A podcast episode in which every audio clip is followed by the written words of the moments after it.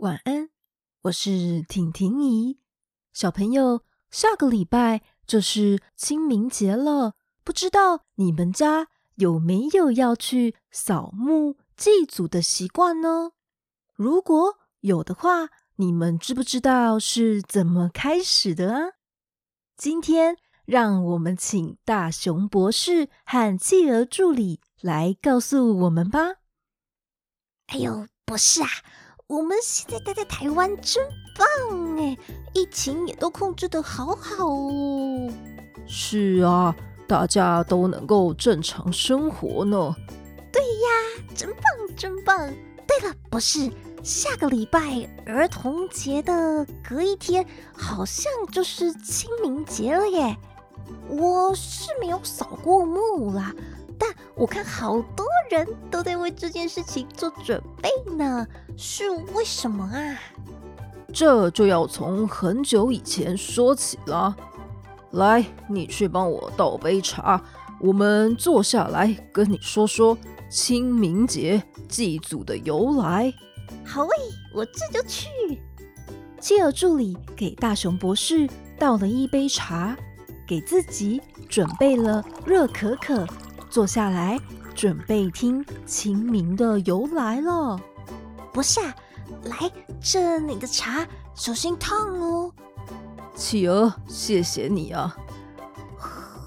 这可可真香啊！博士啊，你说是为什么会有清明祭祖的节日呢？祭祖又要做些什么啊？清明节，它是二十四节气之一。相传，在最久以前，是只有帝王跟贵族可以去祭祖，是一直到了秦汉以后，贵族的制度没落了，才开始有一般的人民到自己的祖先坟墓去祭祖的习俗。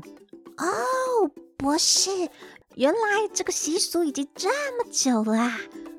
那你说的祭祀，就是去给自己的祖先或是已经过世的家人拜拜，跟他们说些话，怀念他们，对吗？是啊，以前的人主要有两种方式，一种呢叫做挂纸，他们会用石头或是砖头压住长方形黄白色的纸，或是五色纸。黑白蓝黄压在祖先的坟墓上，代表有来祭拜过了。哦，那另外一种呢？另一种叫做培墓，就是要把祖先坟上的杂草清干净，修剪得漂漂亮亮的，接着准备韭菜蔬果放在前面祭拜。哦，原来是这样啊！所以大家都是用这两种方式在祭拜的吗？嗯，现代人因为每个家庭的习惯都不一样，所以不一定会用这两种方式了。那博士啊，这到底为什么会在清明节这天祭祖啊？重点来啦，相传在秦朝末年。汉高祖刘邦和西楚霸王项羽大战了好几回合，最后刘邦他赢了，当上皇帝。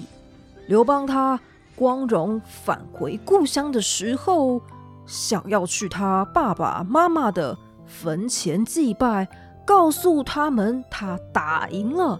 结果，结果呢？结果怎么样啦，博士？因为战争的关系，刘邦他回家的路上到处都炸得乱七八糟的，一座座的坟墓上长满杂草，甚至东倒西歪，都破掉了，有好多都没有办法认出上面的名字。刘邦他自己也找不到他爸爸妈妈的墓碑啊。怎么会这样？怎么会找不到我父母亲的墓碑呢？这里又怎么会被破坏成这样啊？啊，博士，怎么听起来很难过啊？是啊，刘邦请他的士兵们帮他一起找他爸爸妈妈的墓碑，但是找了好久好久，怎么找就是找不到。这皇上是这个吗？哎，不是啊，皇上啊，这一每一块墓碑好多都被撞坏，字也都不清楚了。不是。那他最后到底有没有找到啊？刘邦和他的士兵们一直找，找到黄昏，找到太阳都快下山了，还没有找到。怎么会这样啊？那他该不会最后就放弃了吧？企鹅，你先帮我再去装点水，我再继续跟你说。好的，博士。企鹅他拿着博士的茶杯，赶快的跑去装满温开水，回来拿给博士。博士，你的温开水，结果结果嘞？博士喝了口水后说：“结果，刘邦他非常难过又沮丧，他拿起了一张放在口袋里的纸，伤心的撕了起来。他用手。”撕的一小片一小片，握在手中。儿子终于打赢了这场仗，想来告诉父母亲，结果竟然找不到你们。我现在将这些纸的碎片抛向空中，希望父母亲可以告诉我，如果有碎片落在一个地方，风怎么吹都吹不动。那么那里就是你们的坟墓啊！博士，这有可能吗？企鹅，你继续听下去。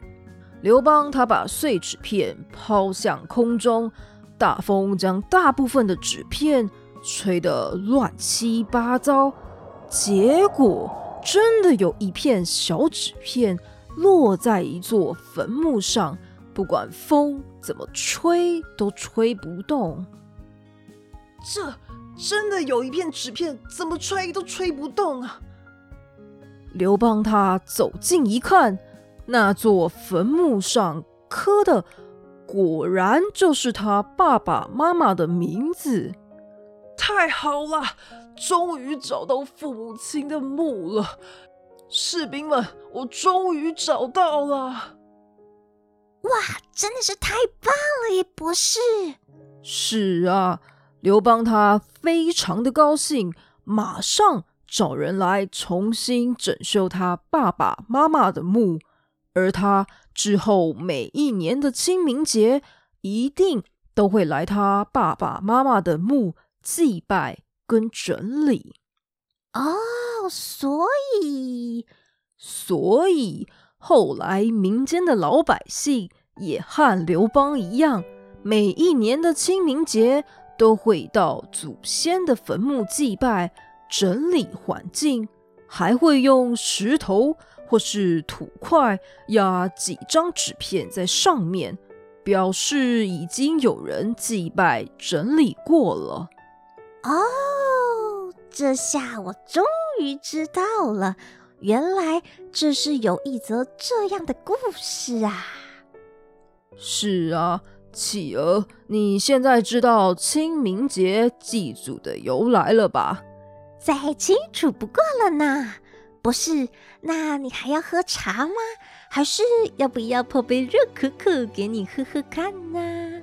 哈，好好啊，来杯热可可吧。遵命，博士。就这样。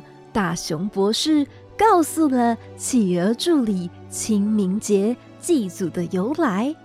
小朋友，那你们现在知道了吗？原来每一年四月份的第一个连假，不只有大家最爱的儿童节，还有一个清明节哦。好喽，那今天的故事就说到这边了。如果你喜欢我的故事，还是你喜欢哪一则，都可以留言跟我说哦。我们赶快把棉被盖好，眼睛闭上。婷婷姨又来关灯，跟 Lolo、阿宁、木木、玉丽，还有阿瓦，以及所有有在收听我故事的小朋友们说晚安喽，晚。